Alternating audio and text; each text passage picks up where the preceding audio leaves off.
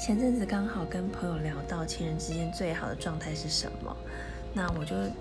打一个情境的描述告诉他，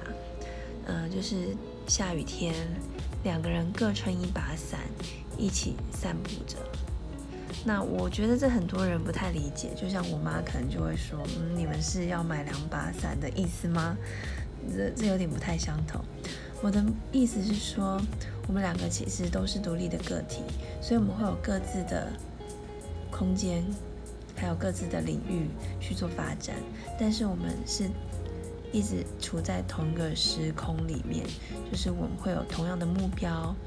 然后我们也同样感受这样的阳光、空气跟水。那但是我们是可以独立、独自独立的，但是我们也是可以互相扶持的一个概念。